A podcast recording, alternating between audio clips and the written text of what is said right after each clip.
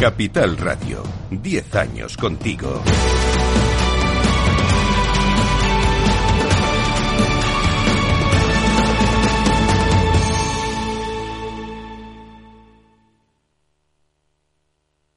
Valor Salud. La actualidad de la salud en primer plano. Comienza un tiempo de radio y comunicación con la salud y la sanidad como protagonistas, información. Tenemos reflexión con nuestros contertulios en directo, son expertos, son diversos en su procedencia, pero son los mejores.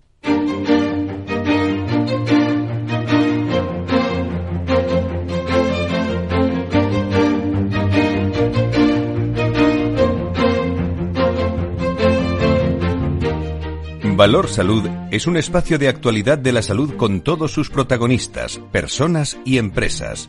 Con Francisco García Cabello. ¿Qué tal? Muy buenos días. ¿Cómo están? El Ministerio de Sanidad y las comunidades autónomas se reúnen esta mañana en el seno del Consejo Interterritorial del Sistema Nacional de Salud para abordar, entre otras cosas, la gestión de profesionales en la atención primaria, entre otras cuestiones relacionadas con este nivel asistencial. ¿Cuáles son los próximos pasos del Plan de Atención Primaria y Comunitaria 22-23? Pues precisamente de eso eh, se va a tratar y va a tratar esta interterritorial y eso queremos saber. Algún dato sobre ese asunto queremos saber. Sanidad va a recoger las propuestas y líneas de acción en tres áreas de atención primaria, además de gestión de profesionales. Se abordará la accesibilidad y la gestión de la demanda en atención primaria. Eh, continuidad asistencial, atención integrada, interoperabilidad y coordinación sociosanitaria van a ser algunos de los temas también que están en el orden del día de esta interterritorial que recuerdo está la ministra y los consejeros de distintas comunidades, los consejeros de salud. También se hablará en la reunión de hoy de las infecciones respiratorias agudas en el Sistema Nacional de Salud, después, por cierto, de que todas las comunidades autónomas lleven más de dos semanas de descensos en las incidencias de la gripe, COVID-19 y virus respiratorio sincital. ¿Y qué dicen también las comunidades autónomas a esta reunión tras recibir el orden del día de las comunidades autónomas gobernadas por el Partido Popular? Bueno, pues han criticado, entre otras cosas, que Sanidad mm, en la reunión de hoy no mencione de forma explícita el déficit de profesionales eh, que hay en la sanidad española y que no se afronte como tema prioritario según el PP en estas interterritoriales. Se proponen también en estas reuniones ampliar las plazas formativas hasta mil, eh, estudio del sistema MIR. Eh, recuerdo que en un reciente comunicado el Foro de la Profesión Médica y el Foro de Médicos de Atención Primaria han insistido en la necesidad de que llegue a un gran pacto, se llegue a un gran pacto, un acuerdo nacional para garantizar la atención primaria, la incorporación de nuevos modelos de contrato, medidas que faciliten también la conciliación y estrategias que incentiven las plazas de difícil cobertura. Interterritorial, protagonista hoy, futuro de, de la atención primaria, claves fundamentales. Hoy eh, va a dar de sí mucho esta interterritorial y vamos a ver ese previo eh, con todos nuestros contertulios. Eh, por cierto, ha salido el barómetro sanitario. Esta semana se ha publicado el barómetro sanitario 2023 del Centro de Investigaciones Sociológicas, del que se desprende que el 78,6%, estos son los datos, ¿eh? luego los interpretamos, de la población española afirma haber acudido a un centro de atención primaria en el último año. De esos, el 69,8% afirma que ha tenido que esperar más de un día desde que pidió la cita hasta que fue atendido en eh, consulta. Eh, la argumentación es que no había cita, cita antes. Son algunos de los datos del barómetro sanitario que vamos a comentar y un y una reflexión de esos datos que lees en transversal en, eh, en la actualidad de la salud y la sanidad es que la última actualización de la base de datos clínicos de atención primaria del Sistema Nacional de Salud refleja el siguiente dato, ¿eh? atención, el aumento de la preocupación por la salud mental y es que el número de casas con problemas eh, psicológicos que llegan a la atención primaria se han multiplicado casi por, por, por cuatro en una década. Por cuatro se han, eh, se ha multiplicado en los últimos en los últimos diez años. De esta forma vemos que de los más de siete millones y medio de casos por este problema de atención primaria en 2012 se han pasado a casi 27 millones en 2022. Además, se han producido un impulso muy significativo durante la pandemia y después se ha mantenido una estabilidad de crecimiento estadístico. La salud mental, eh, protagonista también en, en todos los aspectos de nuestro programa. Estas cosas y más las vamos a comentar enseguida en el primer café de la mañana con nuestros contertulios que nos están esperando. Valor Salud desde la actualidad. La salud al alza.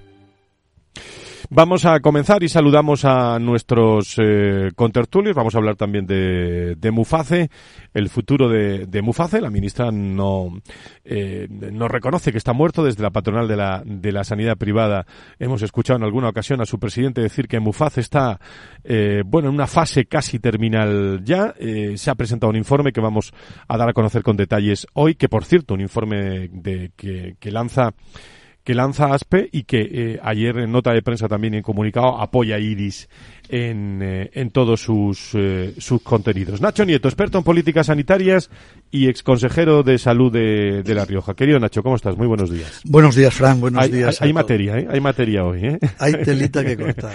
hay, hay mucha materia que tenemos que... Y mucho, que... y mucho fuego cerca. Sí. Enseguida está Antonio Burgueño con, con nosotros. Eh, eh, saludo Antonio Burgueño, querido Antonio, director del proyecto Venturi y experto también en, en políticas sanitarias. Antonio, ¿cómo estás? Muy buenos días. ¿Tenemos Antonio? Bueno, pues ahora cuando se incorpore me, me, avisáis. Y saludo a Luis Mendicuti, secretario de la patronal de la sanidad privada en España. Don, eh, don Luis, muy buenos días, bienvenido. Buenos días, don Francisco. Muchísimas, muchísimas gracias por, por estar con, con nosotros. Bueno, sobre esta interterritor interterritorial que tenemos por delante, por delante hoy, algo que, que destacar y vamos tocando todos los temas que sean necesarios, Nacho. Eh, muchos temas. Desacuerdo de entrada ya. Muchos, ¿eh? claro, sí, muchos, muchos temas para luego tratar algunos que seguro no están en el orden del día, o por lo menos es, es lo que, es lo que se. Tú tienes quisiera. experiencia en eso. Bueno, ¿qué quieres que te diga? Yo creo que ha ido a peor. Yo creo que ha ido a peor. Todo es susceptible de empeorar si no se aplican las terapias adecuadas, ¿no? Ya que estamos hablando de lo que estamos hablando. Y no se aplican. Es, yo la sensación que tengo, no solo en el orden del día del interterritorial, sino en lo que nos está pasando, en cómo recibimos algunas noticias, cómo salen los datos, para lo cual hay eh, maestros en este país, es siempre eh, apuntar hacia otra cosa. Hay que poner un tema que pueda resultar un poquito llamativo para que así se vayan quedando atrás y se queden tapados eh, los temas que realmente son los problemas que se deben solucionar. No hay manera, no hay manera, desde yo creo que hace tiempo, en que de verdad eh, los objetivos los, los eh, enfoquemos bien, ¿no? Para, para, bueno, los enfoquemos, no, los enfoquen, los, los tienen que hacer, y se está disparando siempre a un sitio que no es el objetivo eh, lo de disparo, entiéndase, aportar uh -huh. soluciones y tratar problemas que deben ser solucionados y así nos vemos que no se arregla nada. Es curioso el dato que has dado del, del CIS. Yo hay dos cosas que, si me permites, una es, dice, eh, en atención primaria para ir a una consulta más de un día, bueno, más de un día y menos de cuántos porque de más de un día a, a, a cinco, nueve, diez o quince hay una grandísima diferencia para ir a un médico y para ir a un médico de familia. Y otra cuestión en el orden del día, que no dice que, que se va a revisar el plan de atención primaria 2022-2023. Y yo convencido que estábamos en febrero de 2024. Sí, ¿no? Se están tratando asuntos de también de, bueno, de, de antiguos, muchos, muchos temas pendientes que quedan. Así está, o así estamos en, en nuestra sanidad y, y, en nuestra salud. Luis Mendicuti, desde, desde ARPA, ¿alguna reflexión sobre, sobre este previo importante de hoy? Bueno, el, el Comité Interterritorial es un órgano muy importante que reúne a las comunidades autónomas en el Ministerio de Sanidad y que es parte de la co-gobernanza, ¿no? De esta nueva palabra que, que se ha inventado últimamente, co-gobernanza del sistema sanitario.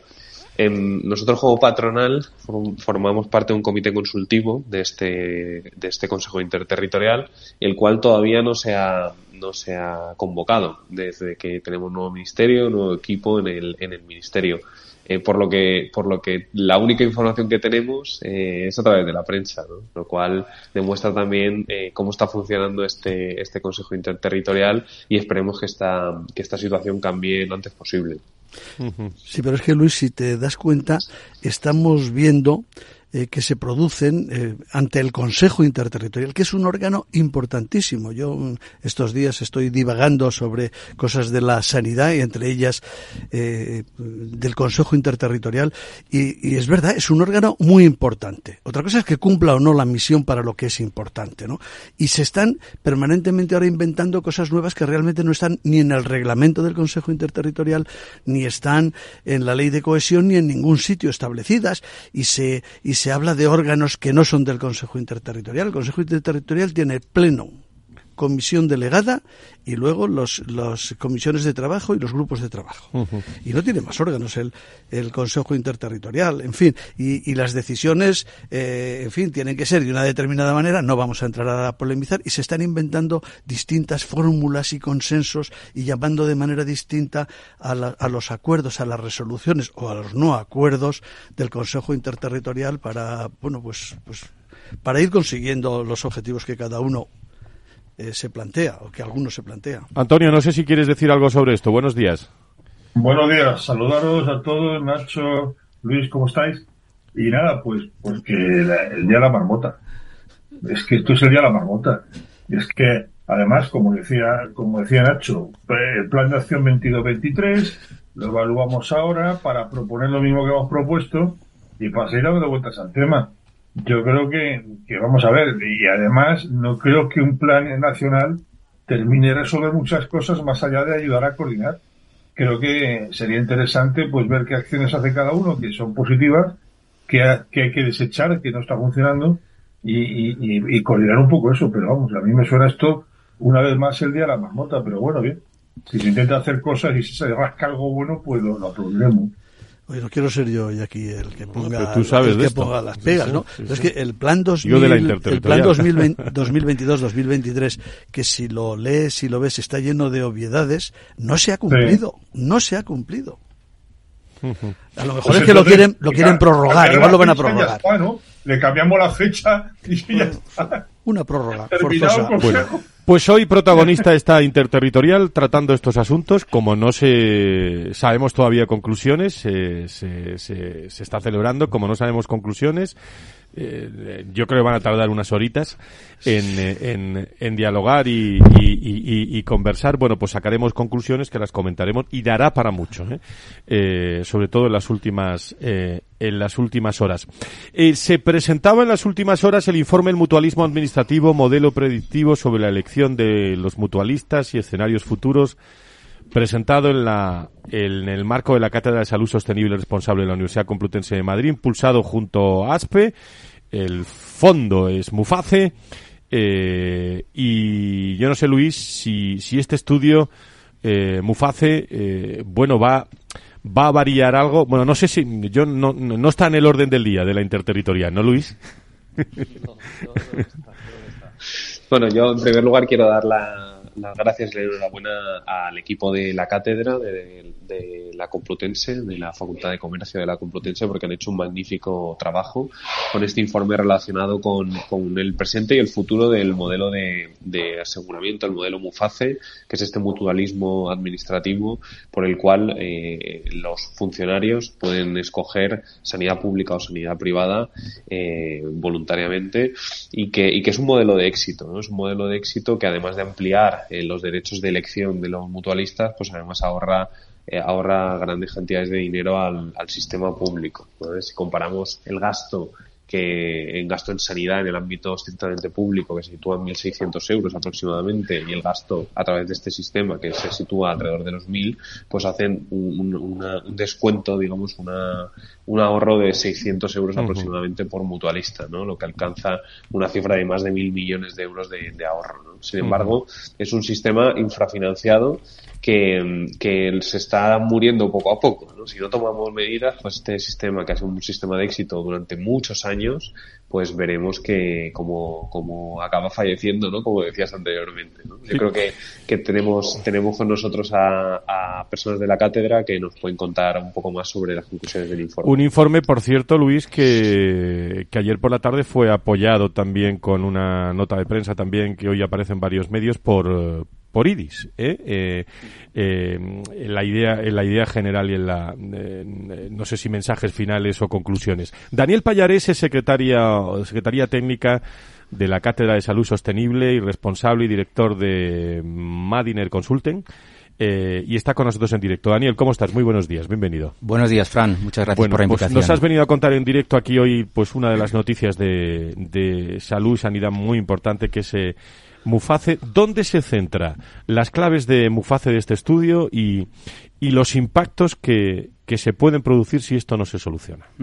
Bueno, en primer lugar me gustaría destacar que consideramos que es un informe muy riguroso, porque es el primer informe que ha contado con datos proporcionados directamente por, por Muface, en este caso. Eh, creemos que es un informe muy completo. Hay bastantes informes relacionados con el mutualismo administrativo, pero la mayoría de ellos se centraba únicamente en, en el análisis de, del modelo de financiación y en este informe hemos querido dar una visión completa. Por un lado, hemos caracterizado a la población mutualista de Muface, hemos definido un modelo predictivo sobre la elección que toman los mutualistas en relación a su sanidad, es decir, si quieren re recibir su, la prestación sanitaria a través del de Sistema Nacional de Salud o a través de una entidad aseguradora. Se ha analizado el modelo de financiación, indudablemente. Se ha analizado también la accesibilidad y la calidad de la asistencia sanitaria que reciben los mutualistas. Y se han establecido dos escenarios de futuro. Uno, el impacto que supondría la desaparición del modelo. Y por otro lado, si decidimos continuar con el modelo, qué elementos se deben tener en cuenta para su sostenibilidad. Daniel, ¿qué supondría, según los datos del estudio, y podéis entrar quien queráis, ¿eh? con tertulios esta mañana, en esta primera tertulia de, de la mañana de Valor Salud, ¿qué supondría bueno, a Aspel hemos oído ya a su secretario, a su presidente, hablar muchas veces de que, de que se está muriendo. Si no se hace algo, se está muriendo. La ministra, por otro lado, no dice que se lo, eh, que lo vaya, que lo vaya a suspender de, del topo, no utilizar otra palabra. ¿eh? Uh -huh. eh, pero, ¿qué supondría, qué impacto tendría la desaparición de Muface? Bien, pues eh, el impacto directo en el sector sanitario privado sería una pérdida de facturación de las compañías aseguradoras de 1.700 millones de euros que equivale aproximadamente al 14% de su facturación, una disminución de la facturación de mil millones de euros en el sector hospitalario privado. Y, por otro lado, un excedente de camas privadas, de en torno, se, lo, hemos calculado en torno a 2.000 camas, que di, difiere en función de la provincia analizada, pero eh, el mayor impacto se produciría en provincias de Castilla-La Mancha, Castilla y León y Extremadura. Esto a nivel privado a nivel público supondría un aumento del gasto sanitario de más de mil millones de euros, supondría un aumento significativo de las listas de espera. Eh, calculamos que el aumento en consultas, en las listas de espera de consultas sería del 266% y de la lista de espera quirúrgica del 115%. Y por otro lado, y al contrario de lo que sucedería en el sector privado, se necesitarían 4.000 camas adicionales que como igual que ocurre en el caso privado, varía en función de la provincia analizada, pero el mayor impacto y la mayor necesidad de camas se daría en Madrid, Barcelona, Sevilla, Valencia, Cádiz y Málaga. Con lo cual tenemos un escenario que, si no se toman las medidas adecuadas, pues sería eh, tendría un gran impacto para el sector sanitario privado e indudablemente para el sector público. Y, obviamente, también el impacto en los propios mutualistas y en la población en general, que por un lado verían incrementadas las listas de espera públicas y por otro lado el que tenga un seguro privado, aunque pueda parecer que bueno, que si aproximadamente un millón setecientos se, se fuese al Sistema Nacional de Salud, pues se reducirían los tiempos de espera en la privada. Esto realmente es así, pero en aquellas provincias en donde se puede ver más afectado, como, puede, como son las que hemos dicho de Castilla, de las, comunidades de Castilla León, Castilla-La Mancha y Extremadura, pues ahí verían, eh, verían recortada la accesibilidad a este, a este, a, a la atención sanitaria. Eh, por plantear soluciones eh, ante todo esto, pronóstico, Luis, eh, desde, desde ASPE si no se, se hace algo inmediatamente.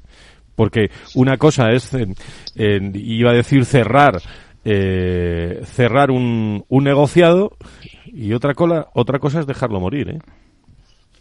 Yo creo que, que es imposible que, que, el modelo Muface finalice en un corto plazo. A la vista está de los resultados de este informe, ¿no? las consecuencias que tendría para la sanidad pública, para la sanidad privada y también para el sector asegurador.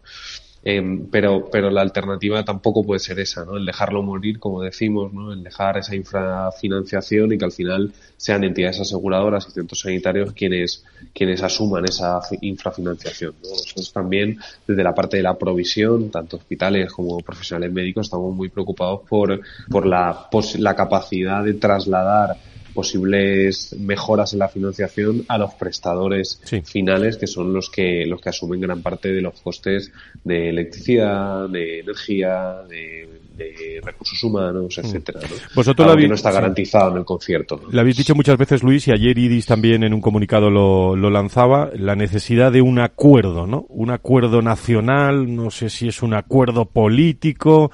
Eh, ¿Podría ser esa una solución? Desde luego, yo creo que un acuerdo de esas características es, es, es necesario para, para dotar al sistema de, de, de de la financiación que se merece, ¿no? Y no solo el sistema, sino también los mutualistas, ¿no? Porque están viendo también cómo, estamos viendo cómo la percepción que de los mutualistas hacia el sistema, pues está empeorando debido a esta infrafinanciación. Nos quedan dos minutos. Si alguien quiere decir alguna cosa y eh, Nacho, rapidísimo. Bueno, eh, Vamos a ver, yo creo que detrás de todo esto, no de ahora, por lo menos de hace ya otros cuatro años, donde ya ha habido ataques importantes hacia Muface concretamente, por no hablar del resto de mutualidades que tienen un régimen, un sistema parecido, y yo creo que detrás de todo, de todo este asunto está una cuestión que todavía es mucho más general y que está también sobre la mesa. Lo podíamos leer esta misma mañana algún responsable del ministerio diciendo eh, cuáles son sus objetivos primordiales para llevar adelante y es que, bueno, pues eh, es un ataque contra todo lo que sea la sanidad privada. Eh, a favor, que, que, no es verdad, no es a favor de la sanidad pública, porque no es a favor. A favor era cuando han estado colaborando, como ha sido tantos años, y yo, bueno, recuerdo hace ya muchos años, ¿no? Que dice, hombre, tú de Muface, puedes elegir dónde quieres ir. Incluso, bueno, pues había una cierta, iba a decir, envidia, ¿no? Sana pero está. Ahora eh, se quiere cargar eso, pero, pero eh, es igual. Em, las consecuencias es igual que, que no es un tema solo de financiación. Yo estoy absolutamente convencido. También es cierto que creo que no lo van a conseguir. Eh, Daniel Payares, eh, secretario técnico de la Cátedra de Salud Sostenible, ¿algo más que añadir o matizar eh, no, a todo esto? Simplemente eh, consideramos desde la cátedra necesario que se produzca un aumento de la financiación. Creemos que ese aumento de la financiación, además, la prima de Muface se debería equiparar al gasto sanitario público para que el modelo fuese viable, porque cuando hablamos de financiación, esa financiación está afectando directamente a, a la, a, la, a la, asistencia sanitaria de los mutualistas. Es decir, los mutualistas cada vez están viendo que en los últimos años se ha perdido accesibilidad y calidad en su asistencia sanitaria. Cada vez les cuesta más ir a un médico porque los cuadros médicos cada vez se reducen más. Ese es el impacto de, de, de tener una, una infrafinanciación del, del, modelo. Daniel Payares, buen trabajo. Ayer se presentó hoy aquí en, eh, en eh, Capital Radio. Gracias Luis, gracias Nacho. Eh, seguimos con la tertulia en Capital Radio, aquí en Valor Salud. Veo, veo una cosita. ¿Qué cosita es? Empieza por la letrita L. Ya lo sé. Letras del Tesoro. Si mires donde mires ves letras del tesoro, en Renta 4 Banco te facilitamos comprarlas de forma rápida y cómoda. Entra en r4.com y descubre todas las ventajas de comprar letras con un especialista en inversión. Renta 4 Banco. ¿Quieres más?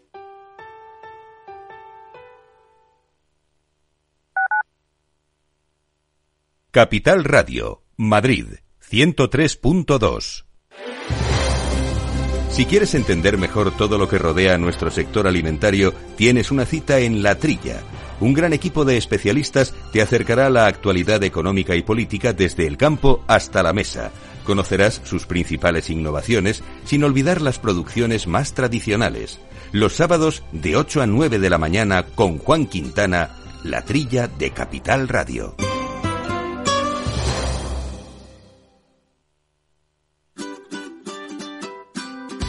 Mesa y Descanso es el programa donde Mar Romero te acerca cada fin de semana los mejores productos, te invita a disfrutar de los buenos vinos de cada denominación de origen y a conocer restaurantes y lugares de ocio con un encanto especial. Mesa y Descanso, los domingos a las 13 horas, aquí en Capital Radio.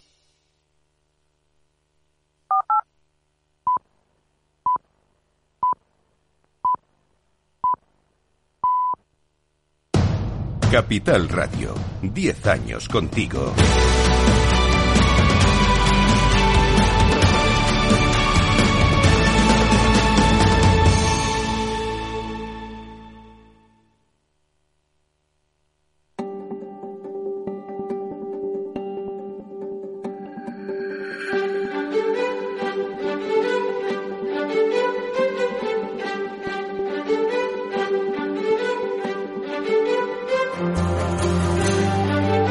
Valor Salud es un espacio de actualidad de la salud con todos sus protagonistas, personas y empresas. Con Francisco García Cabello. Las diez y media, las nueve y media en las Islas Canarias. Tertulia de Salud y Sanidad aquí en la radio.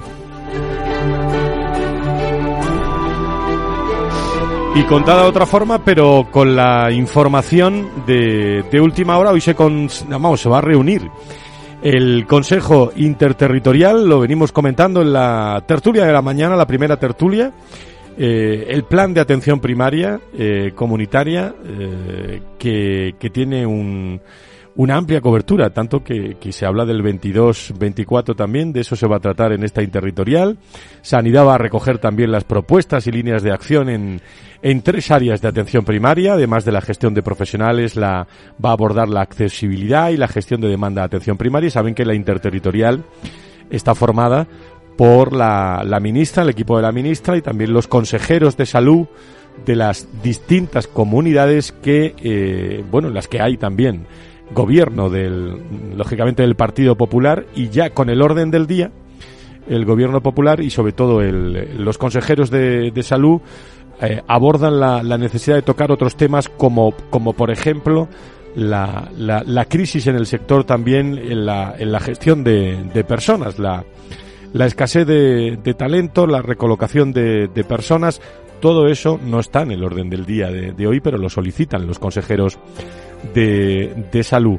Por cierto, que, que quiero, quiero felicitar eh, hoy a Noelia García, que es, eh, Nacho Antonio, es la número uno provisional del MIR 2024. Fíjate que fue, es graduada por la Universidad Autónoma de Madrid y ha conseguido el número uno del examen MIR con 190 aciertos, solo 10 fallitos, ¿eh?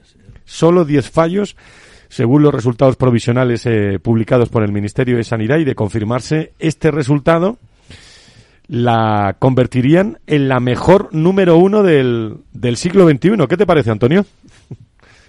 Pues me parece, desde el punto de vista de como estudiante, bárbaro, ¿no? Porque una carrera ya difícil, lograr esas notas y lograr esos resultados es para quitarse el sombrero y felicitarla.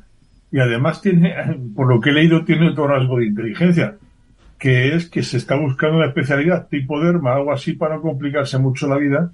Y tal, pues eso también. Pero podemos criticar los que somos más dados a complicarnos la existencia pero sin duda puede ser perfectamente un rasgo inteligente. ¿no? Pues fíjate, Antonio, eh, eh, según no estaba hablando Fran, era lo que yo estaba pensando, eso que has dicho tú. Es decir, hay que darle la enhorabuena porque ha tenido un grandísimo resultado, pero yo ahora mi, mi, en fin, estoy a la espera de ver qué especialidad elige, porque también eso es significativo. Totalmente, y a pesar, eh, número uno, del MIR del siglo XXI, a pesar de la estructura del MIR, ¿eh? que, que eso está, eso está ahí, y, pero ella saca el, el número uno. Enhorabuena a, a Noelia, sin duda, desde aquí. Intentaremos, por cierto, contactar con, con ella para, para que se venga un día a, a, Valor Salud. Nos vamos a la Fundación Sedisa porque ha puesto en marcha, en colaboración con eh, un comité formado por expertos de oncología, hematología, investigación y gestión, el Oncology, eh, Hematology Innovation, eh, Leadership, eh, durante las últimas horas y precisamente a esta hora también, en este viernes, se está celebrando la primera edición de este congreso en el parador de la, de la granja de San Ildefonso, en Segovia, con la presencia de numerosos profesionales, especialistas, tanto en el ámbito oncológico como en la gestión sanitaria. Por parte de SEDISA participan numerosos miembros de la Junta Directiva, está el presidente, José Soto, el vicepresidente, eh, Jesús Sanz, Patricia Alonso, Francisco Doiz, eh, que además forma parte del comité asesor del Congreso y que ha hecho un hueco dentro de, de la agenda de estas jornadas para atendernos precisamente en un día. Eh, don Francisco, encantado de saludarle. Muy buenos días. Hola, buenos días. Gracias por darnos la oportunidad de estar con ustedes. Digo que en un día muy propicio para estar en el parador de la granja, ¿eh? por cierto, en un día eh, que llueve, que, que, hace cierto frío, en fin, desapacible, y, pero se está muy bien allí. ¿eh? eh cuéntenos eh, cuáles han sido los temas destacados que, que están poniendo en, en, valor fundamentalmente sobre la mesa en este, en este congreso. Francisco. Como muy bien dice el Congreso, es, un, es de innovación realmente y de, de, de líderes por lo tanto, vamos a hablar de lo último en terapia oncológica, en terapias avanzadas y, oncología de precisión. También el acceso y la equidad a ellos, porque es importante y porque muchas veces es difícil obtenerlo. La sostenibilidad, porque tienen un precio elevado también ver qué valor aportan y por lo tanto registro de datos para poder valorar realmente qué es lo que aportamos, lo que hacemos, la aplicación de la inteligencia artificial al respecto, que es importantísimo también, como no, la prevención del cáncer y el futuro hacia dónde va el cáncer, y no podíamos olvidar en ningún momento los largos supervivientes y por supuesto al paciente meterlo en el centro. Pues estos son los temas que nos llevan dos días aquí que estamos hablando eh, Francisco, estamos en, en, un momento, yo diría que trascendental por la situación también de la tecnología, la evolución constante de la tecnología en una materia como es la salud, la salud digital también de, formo, de, de, fondo. Eh, ¿Qué papel tiene la, la, la transformación digital y la robótica en la gestión de la salud y la calidad asistencial, especialmente de lo que estaban ustedes hablando hoy de los pacientes con cáncer?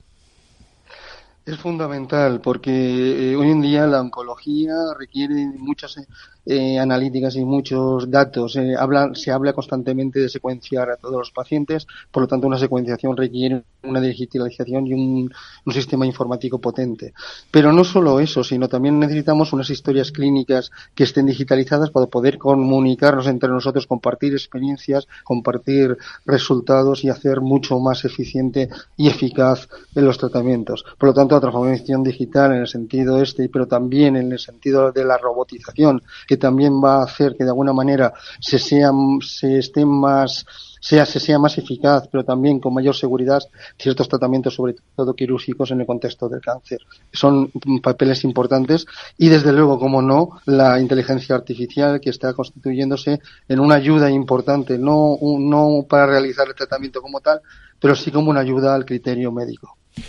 Me imagino que un comité asesor con mucha responsabilidad en este caso porque, bueno, va, va convocando, va, va impulsando y va eh, dándole valor a todas estas cosas, ¿no? Efectivamente, el comité asesor se planteó que teníamos que reunir a todos los grandes expertos de este país en un mismo sitio para que hubiera un cara a cara, un debate abierto y, un debate de, para llegar a acuerdos, ver la, cuál es la realidad y hacer que tuviéramos una sanidad mejor, más eficaz y no solo más eficaz, sino más equitativa.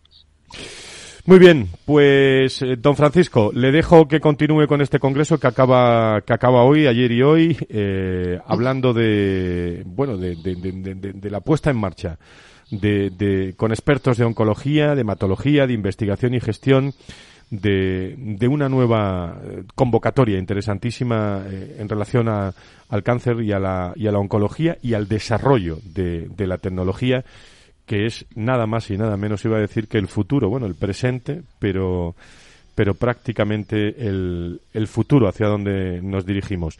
Muchísimas gracias por estar con nosotros. Le dejo ya que siga con el, con el Congreso. Gracias. Muchas gracias a ustedes. Valor Salud. La actualidad de la salud en primer plano. Seguimos con nuestros contertulios. Nacho Nieto, Antonio Burgueño se celebraba el, el hace unos días, ¿eh? El, eh, lo hemos conocido, aquí también lo hemos celebrado en esta casa. El pasado día 4, el Día Mundial eh, contra el Cáncer. Y, en Valor Salud eh, queremos sumarnos también a los llamamientos a la concienciación sobre la necesidad de avanzar en la lucha contra esta enfermedad. Venimos hablando de esto muchísimo, intentando también hablar de aspectos que no se hablan o potenciar aspectos que, que pueden dominar también nuestros colaboradores y que podemos aportar. Es la segunda causa de mortalidad en la Unión Europea, con 2,6 millones de personas afectadas al año por alguno de sus tipos y 1,2 millones de, fallecidos. Hoy nos queremos centrar en algo que normalmente pasa para dialogar en tertulia con invitados, eh, que pasa desapercibido pero que, que forma parte del proceso de la enfermedad y su posterior recuperación, que es la situación laboral del, del paciente. ¿Cómo queda el paciente? Eh, en el desarrollo del tratamiento una vez ha finalizado. La incidencia del cáncer está aumentando, pero también la supervivencia con el envejecimiento de la población y el retraso de la jubilación. Cada vez son más las personas en edad laboral que padecen esta, esta enfermedad. Eh, una vez confirmado el diagnóstico, saben todos ustedes, la carrera profesional normalmente se ve interrumpida con las consecuencias económicas, psicológicas que ello conlleva. Eh, y una vez superada la, enfermedad, eh, nos, hemos, nos hemos encontrado también con un dato de la Asociación Española contra el Cáncer que nos ha llamado mucho la, atención, que es el riesgo de estar, bueno, en desempleo. Casi los datos hablan de un 34% mayor en supervivientes de, cáncer. Queremos conocer un poco más eh, acerca de esta situación laboral de los pacientes con cáncer y para ello tenemos a Begoña Castro, trabajadora social de la Asociación Española contra el Cáncer. Querida Begoña, ¿cómo estás? Muy buenos días, bienvenida. Hola, buenos días, gracias. Muchísimas gracias por estar con nosotros. Bueno, en cuanto a, derechos laborales de los pacientes, ¿qué, debe saber el paciente si no, si no puede trabajar, Begoña? Pues cuando una persona no se encuentra bien para, eh, para trabajar, eh, pues deberá acudir a su médico de cabecera en el centro de atención primaria y exponerle su situación. Si el médico así lo valora por la situación clínica del paciente, pues le podrá dar la baja médica, que también es conocido como incapacidad temporal. Esto es lo que a ti te va a hacer justificar en tu trabajo que no puedes acudir a trabajar por un motivo médico. Es verdad que hay que cumplir unos requisitos luego para cobrar la prestación eh, y se, la normativa a día de hoy marca que se cobra el 75% de la base reguladora, al no ser que tengas en tu convenio alguna mejora que te haga poder cobrar más o incluso llegar al 100%. Pero si no es así, sí que es verdad que aquí los pacientes se encuentran en una situación en la que pueden ver reducidos sus ingresos las dificultades que se encuentran, eh, además de la económica, me imagino que será también la, parte lógicamente psicológica, porque se, se, interrumpe el día a día, se interrumpe el, impulso, se interrumpe la energía, la vitalidad ¿no? de, de una persona. Pero ¿qué problemáticas eh, se encuentran eh, algunos pacientes, sobre todo después de, de padecer el cáncer? ¿no? Sí, pues es verdad que después del cáncer parece que pues todo vuelve a la normalidad y no es así. O sea, siempre eh, hay que tener en cuenta que los pacientes pueden tener eh, unos, unos efectos secundarios de ciertos tratamientos o unas secuelas más crónicas o más a largo plazo eh, que están ahí. Eh, o sea, el cáncer a lo mejor ya no está, pero sí que están eh, esa, esos efectos secundarios, esas secuelas que no se encuentran bien mm, para hacer una reincorporación laboral. Eso iba a decir Begoña, que, que, que, se, acaba la, la, enfermedad, puede haber un alta, pero no es tan fácil la reincorporación, ¿no? Efectivamente, no es tan fácil. Se encuentran muchas veces pues con dificultades, pues por ejemplo para adaptar el puesto de trabajo. No siempre todos los trabajos se pueden adaptar o no siempre se tienen los medios y los recursos para hacerlo. Eh, en algunas ocasiones también eh, los pacientes se encuentran en una situación de tener que buscar un nuevo empleo, ya sea a raíz de una incapacidad permanente o porque se hayan quedado en desempleo. Y claro, tienes que buscar un empleo adaptado a tus nuevas necesidades.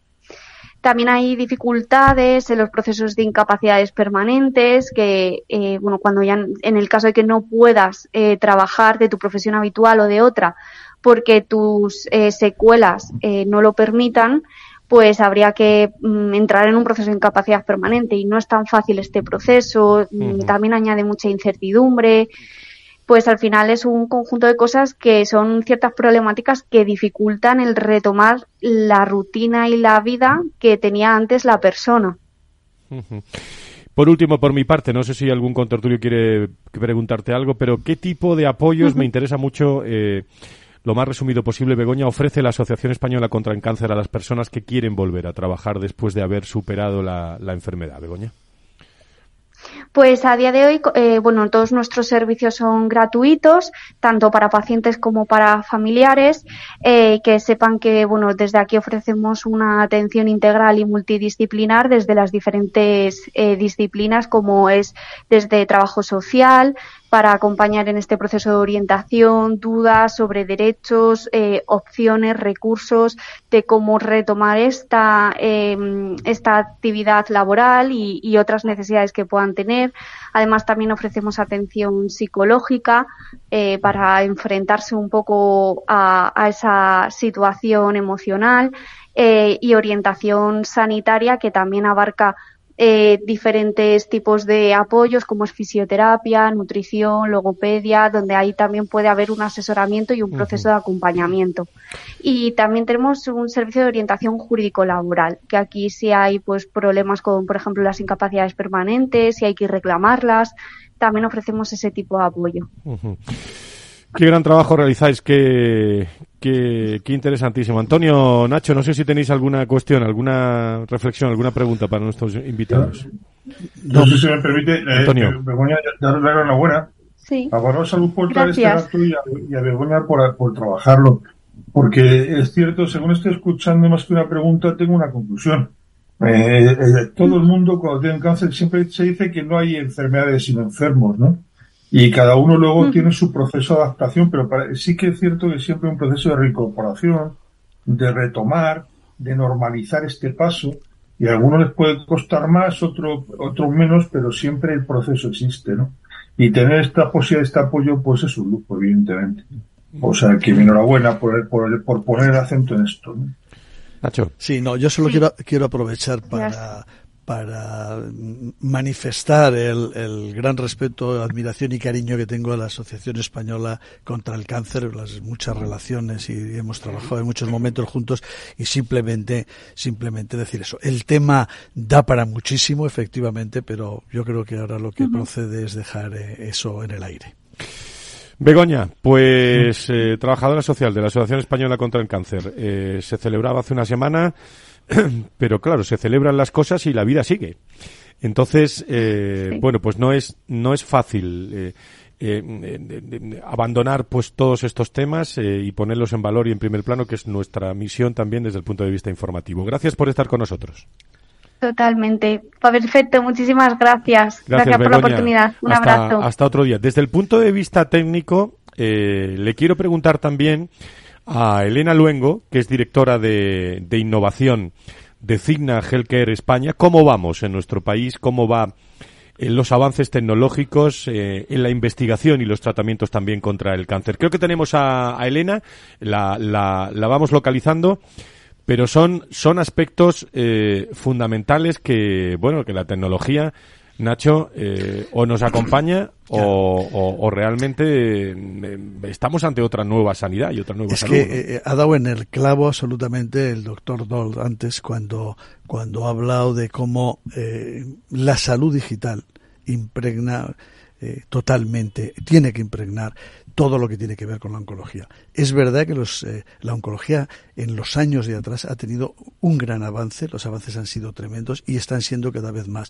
Pero no solo por la cirugía robótica, que es muy importante, es muy precisa y consigue unos resultados espléndidos, sobre todo eh, para después de esa cirugía, para la recuperación del paciente, pero es que también eh, ahora mismo la genética, las ciencias ómicas, con esa posibilidad de personalizar lo que decían todos Antonio, hay pacientes, sí, pero cada paciente tiene que ser estudiado, analizado y con el tratamiento que le corresponde y así se van consiguiendo muchísimos más resultados. Claro, vuelven muchos más a trabajar que antes, por suerte, ¿no? Que es algo, en fin, no solo algunos aspectos de la vida laboral deberían preocuparnos tanto, también otros como estos, ¿no? ¿Qué hacen estas personas que pueden perfectamente volver a trabajar y se encuentran después de, de ese periodo eh, de sequía que han tenido laboral para volver otra vez? ¿Cómo evoluciona la tecnología? Lo que yo quería preguntarle a, a Elena Luengo, que es directora de innovación de Cigna Healthcare España, como compañía especializada en productos y planes de, de seguro centrada también en el bienestar físico y emocional. Eh, querida Elena, ¿cómo estás? Muy buenos días, bienvenida. Muy buenos días, Fran. Buenos días a todos. Muchísimas gracias. Bueno, ¿qué avances tecnológicos van a ser claves en la mejora de la investigación y los tratamientos contra el cáncer? Pues como estabais comentando, la tecnología es clave en el futuro de la oncología, basándonos en, el tema. Pues gracias a la aplicación de innovaciones tecnológicas en la salud se están consiguiendo optimizar pues el abordaje del cáncer, ofreciendo enfoques más precisos, personalizados, menos invasivos y brindando oportunidades para avanzar en la investigación y mejora de la calidad de vida de los pacientes, que es lo que apostamos desde la medicina. En este sentido, destacaríamos la inteligencia artificial que ha llegado a nuestras vidas para mejorar la capacidad diagnóstica, entre otras, pues la personalización de terapias en base a las características individuales de cada paciente, las cirugías robóticas, esas que son tan impresionantes y que mejoran la calidad reduciendo los tiempos quirúrgicos, la protonterapia dentro del mundo de la radioterapia con esos tratamientos mucho más precisos, los análisis, los análisis masivos de datos para esos diagnósticos hipertempranos que nos adelantan a esas enfermedades que puedan ser un poquito pues más duras de llevar. Entonces, todas estas áreas son las que están impulsando los avances significativos en investigación y tratamiento del cáncer. Elena, en concreto, ¿cómo se puede aplicar la inteligencia artificial, por ejemplo, eh, al diagnóstico precoz del cáncer y, qué beneficios aporta en términos de eficiencia, rapidez, de precisión?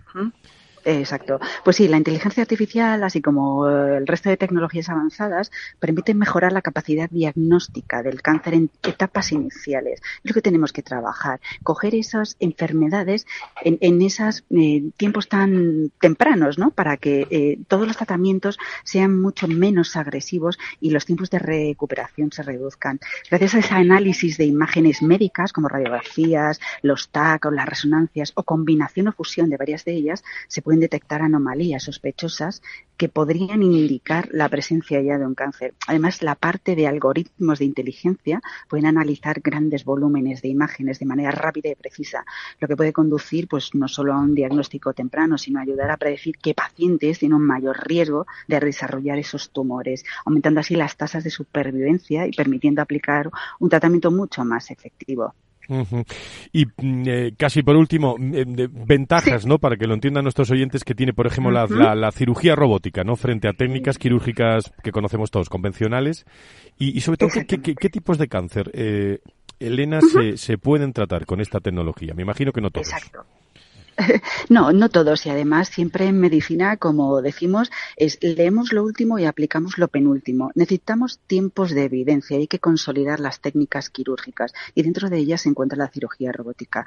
La cirugía robótica hoy en día ofrece una mayor precisión, menor invasión y recuperación más rápida en comparación con otras técnicas, pues como pueden ser las eh, convencionales o las, laparoscópicas que, que se iniciaron hace 20, 25 años. Permite a los cirujanos realizar procedimientos complejos con movimientos muy muy precisos y, menos traumatizantes en los, en los, tejidos circundantes.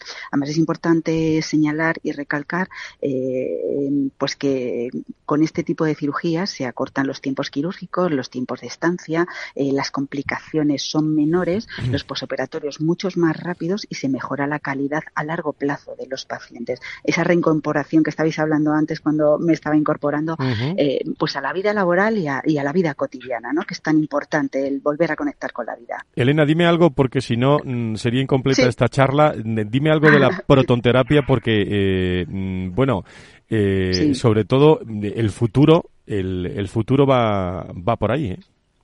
Efectivamente. Pues sí, la radioterapia convencional o la que conocíamos hasta hace unos años era la que utilizaba esencialmente fotones, fundamentalmente procedentes de rayos X y electrones, pero eh, ha llegado a nosotros la protonterapia, que es una forma avanzada de radioterapia que utiliza protones en lugar de esos rayos X y su aplicación supone un gran avance clínico. Estos protones tienen la capacidad de depositar su energía mucho más precisa en el tumor, lo que permite una mayor concentración y preservación de tejido sano. Esta protonterapia es especialmente efectiva en tratamiento de tumores cercanos a órganos vitales y en pacientes pediátricos, donde la minimización de los efectos secundarios es crucial para asegurar esa mejor calidad de vida futuro de nuestros niños.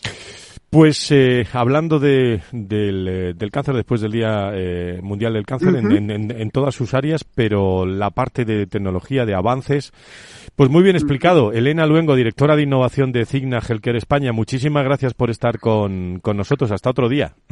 Muchísimas gracias a vosotros. Un saludo. Un abrazo, gracias. Con vistas al fin de semana.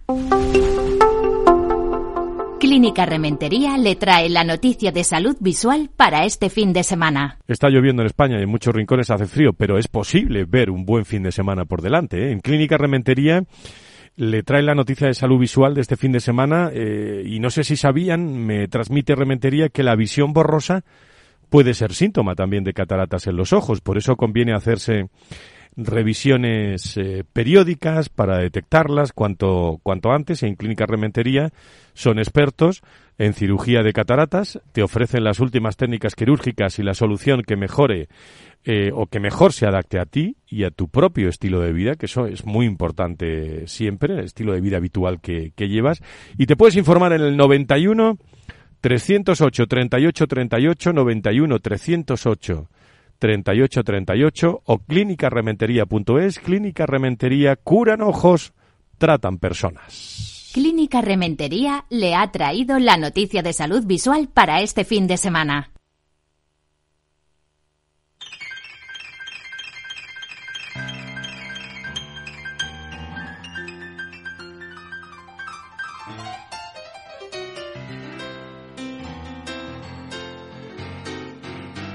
Valor Salud desde la actualidad.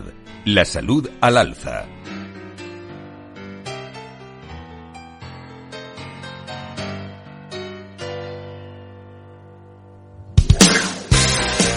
Bueno, pues una para acabar con eh, ciertos tonos eh, de, de, esperanza, alegría ante el tiempo que tenemos. Una de Manolo Tena.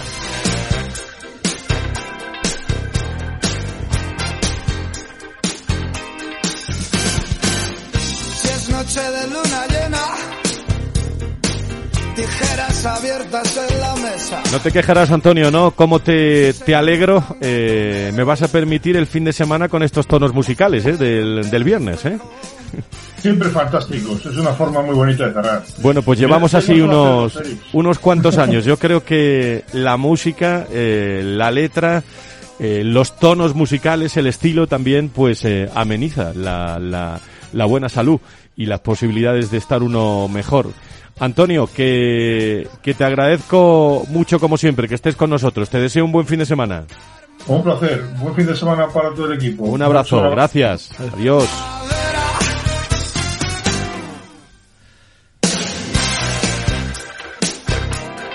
Bueno, Nacho, eh, sé que te gusta esto también, ¿eh? Es que qué imaginación tienen estos chicos todas las semanas para, para encontrar estas canciones y hacernos revivir quién sabe qué. Sí, sí, sí, esto es Feliz Franco y todo el equipo de, de Diego Jiménez, de Feliz Franco, de toda la gente que está detrás de, Ay, sí, sí, de, este, sí, sí. de este programa, el cual agradezco también la colaboración de, de todas las personas de, de la patronal de la sanidad privada en España, de IDIS, de, de ASPE, de SEDISA, de todas las compañías que incorporamos, que eh, los expertos de la salud pública, de los eh, pacientes, de la industria, de todas las personas que participan desde hace muchos años en este programa que, como digo, está contado de otra forma.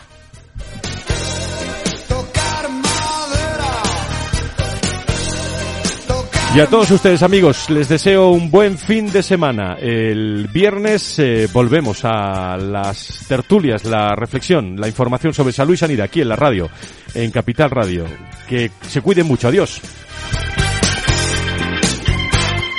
Valor Salud. La actualidad de la salud en primer plano todas las semanas con sus personas y empresas. En Capital Radio, con Francisco García Cabello. Mejor deshaces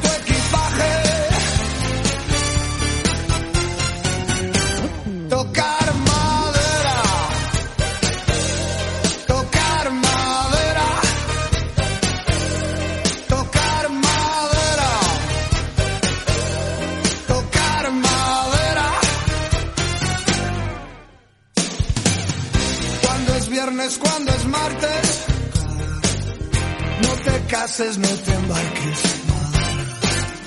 Si alguien te mira mal, si alguien tira la sal, y no es por superstición, ni miedo a la maldad.